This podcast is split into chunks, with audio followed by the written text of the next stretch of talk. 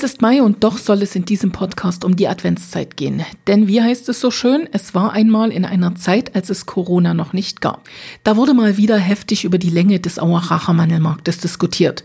Reichen drei Tage tatsächlich aus? Silke Skorzos hat sich mal ganz märchenhafte Gedanken dazu gemacht. Viel Spaß! Rumpelstilzchen oder warum der Weihnachtsmarkt verlängert werden sollte. Es war einmal, wieder einmal, Freitagabend. Stammtischzeit für den Hotelier Herrn Schneider, den Gärtner Herr Müller und Herrn Krause, seines Zeichens Inhaber des größten Sportgeschäfts der Stadt. Was für ein Mistwetter! Herr Krause stellte seinen Regenschirm in die Ecke. Kurz vorm ersten Advent und kein Schnee in Sicht. Wer soll denn so in Weihnachtsstimmung kommen? Nun setz dich doch erst mal hin, bestell ein Bier und erzähl uns, ob deine Tochter beim Weltcup erfolgreich war. Herr Schneider klopfte auf den Stuhl neben sich. Ganz schlechtes Thema, brummelte Herr Krause. Zu wenig Schnee, der Wettkampf konnte nicht stattfinden. Und meine Geschäfte laufen auch mies. Wer kauft schon Skizubehör bei 10 Grad plus? Ach, mir fehlen auch die Wintertouristen. Hoffentlich kommen ein paar Übernachtungsgäste. Am nächsten Wochenende ist Weihnachtsmarkt. Herr Müller, der Gärtner, wiegte bedächtig den Kopf hin und her kein Schnee und dann auch nur drei Tage Weihnachtsmarkt. Ich weiß nicht, ob das viele Besucher anlockt. Herr Schneider rief nach seiner Tochter, welche im Hotel als Kellnerin arbeitete. Nachdem sie den Männern ihr Bier gebracht hatte, verabschiedete sie sich von ihrem Vater. Das Mädchen wollte für Fotoaufnahmen in die Alpen fahren. Herr Krause sah ihr anerkennend hinterher. Miss Erzgebirge, du kannst echt stolz sein. Ja, wir haben tolle Töchter eine Spitzensportlerin, ein Topmodel. Naja, und du hast eben ein Kräuterhexlein. Etwas spöttisch zwinkerte Herr Schneider in Richtung des Gärtners. Herr Müller war ein bisschen verlegen. Sicher, so erfolgreich wie die Mädels von Schneider und Krause war seine Tochter nicht. Aber stolz war er trotzdem auf sie. Auch wenn Herr Schneider ihn darauf hinwies, dass so ein Larifari Naturwissen zu nichts Nutze sei. Herr Müller, durch das dritte Bier nun auch in Angeberstimmung, senkte seine Stimme.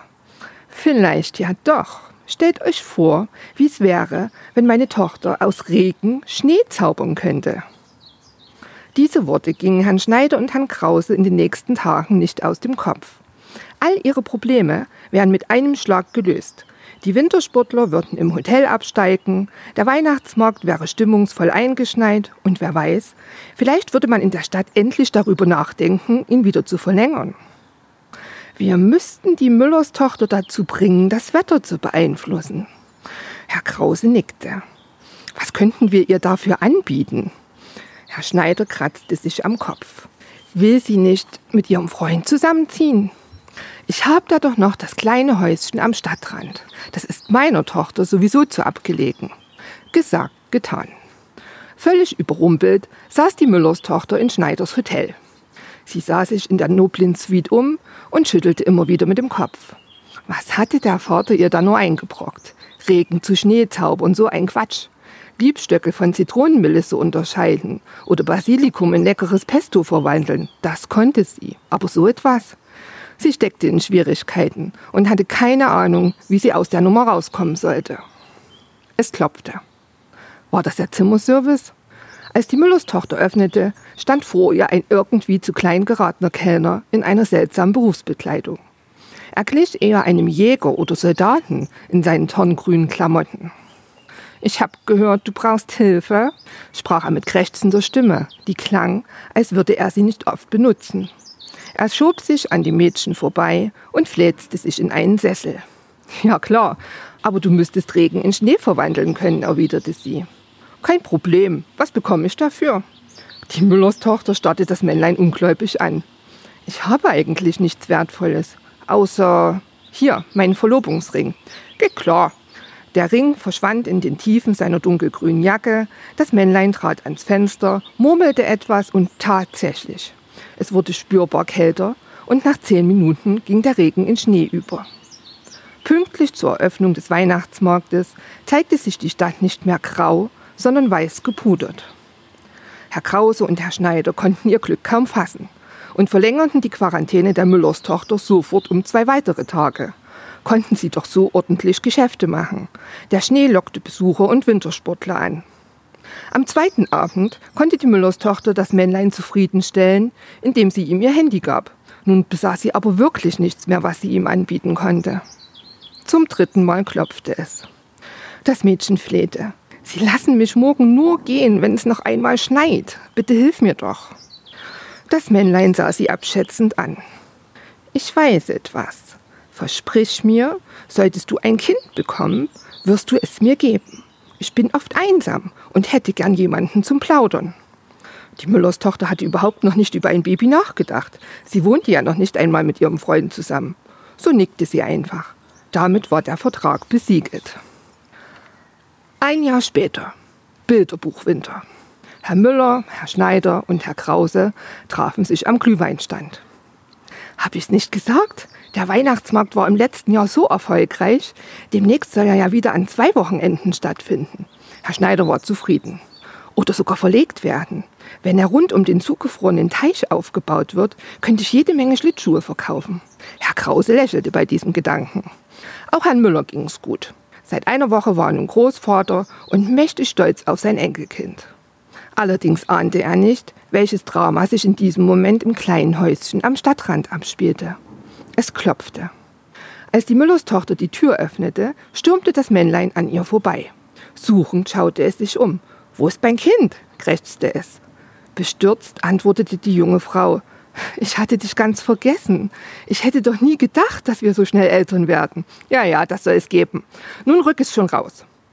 Die Müllerstochter redete auf das Männlein ein, bat und bettelte, bis diesem der Kopf schwirrte.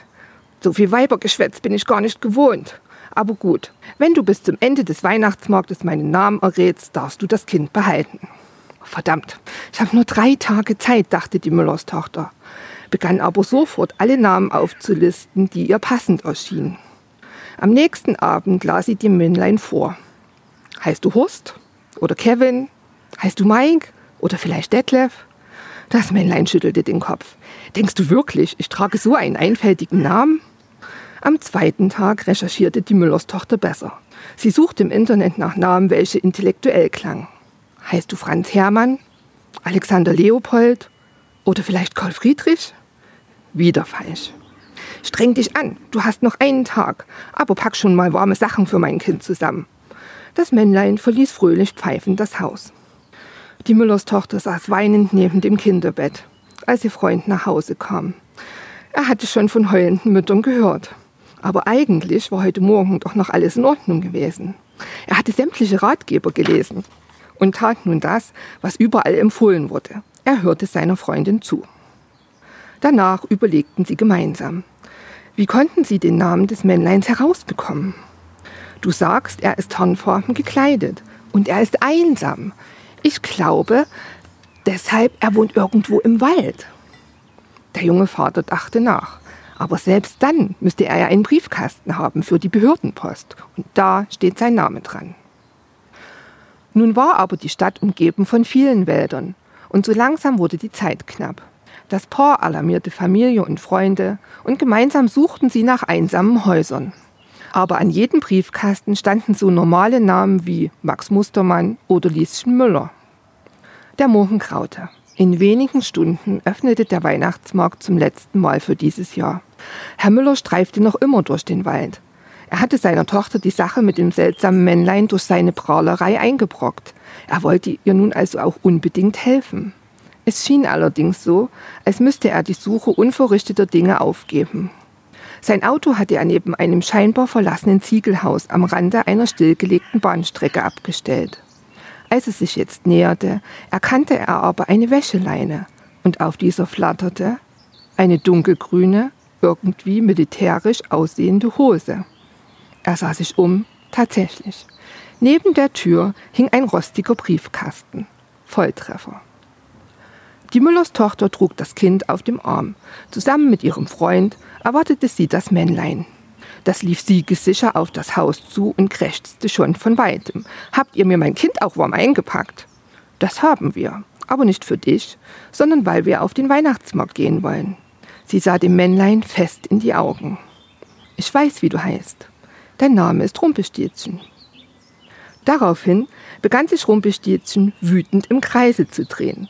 Eine weiße Spirale entstand, stieg zum Himmel empor und verpuffte dort zu Millionen Schneeflöckchen. Am Glühweinstand nickten Herr Krause und Herr Schneider anerkennend. Deine Tochter hat wieder gezaubert. Herr Müller grinste erleichtert. Manchmal sind drei Tage ganz schön knapp.